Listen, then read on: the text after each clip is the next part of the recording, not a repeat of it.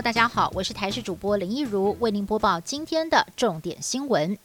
台湾新冠疫情检验大出包，先前案五三零是一名从江苏返台的台商，因为一采的时候检体呈现强阳性，但是后续三次采检却都变成阴性，引起了外界高度关注。就连中国大陆也质疑台湾的采检有问题，没想到还真的是发生了失误。指挥中心启动流程调查之后，发现案五三零根本就没有染疫，他的检体其实是和他同一天返台的案五三六。的简体错置了，无辜被确诊，大搞乌龙。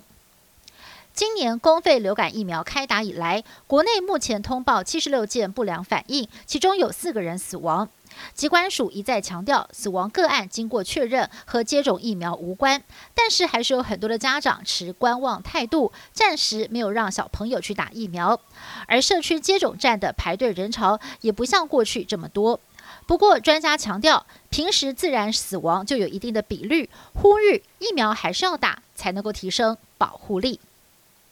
针对政府开放莱克多巴胺猪肉以及三十个月月龄以上的美国牛肉进口，立法院经济委员会二十八号审查行政命令。国民党立委曾明宗质询的时候提到，台北市议会日前一读通过禁止贩卖含有瘦肉精的肉品，违者最高要罚十万块罚金。也有地方政府坚持零检出。对此，农委会主委陈吉仲回应：如果台北市真的定这样，那时候啊，所有的牛排店都要关了。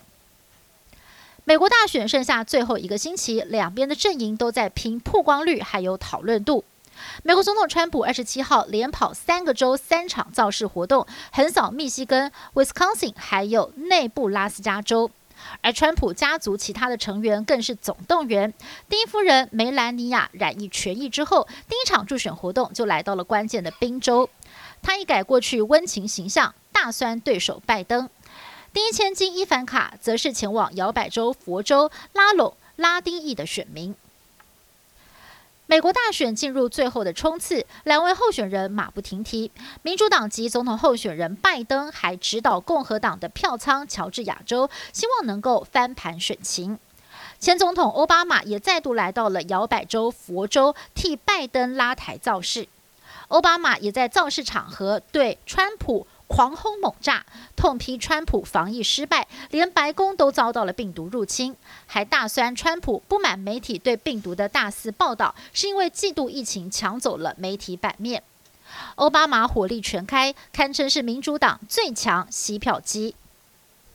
美国总统大选前夕，再度爆发了警察用枪争议，而且又牵扯到了黑白种族冲突。在宾州的费城，有一名二十七岁的非裔男子持刀上街，警方到现场多次喝令他把刀放下，但是男子不愿意配合，还拿刀朝警方走过去，最后遭到了警方连开多枪，伤重不治。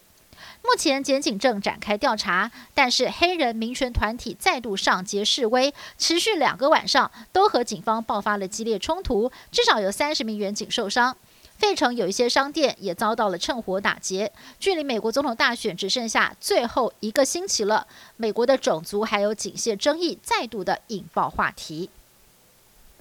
欧洲现在疫情越来越严重，意大利政府为了遏制疫情延烧，总理孔蒂下达新的禁令，要求餐厅、酒吧六点就要关门，戏院、电影院还有健身房必须要暂停营业一个月，却引来了民怨。许多民众走上街头抗议，跟警方爆发了严重冲突。而德国的疫情也不乐观，不仅是单日确诊数飙升，巴伐利亚省已经有第二个城市再度实施封城。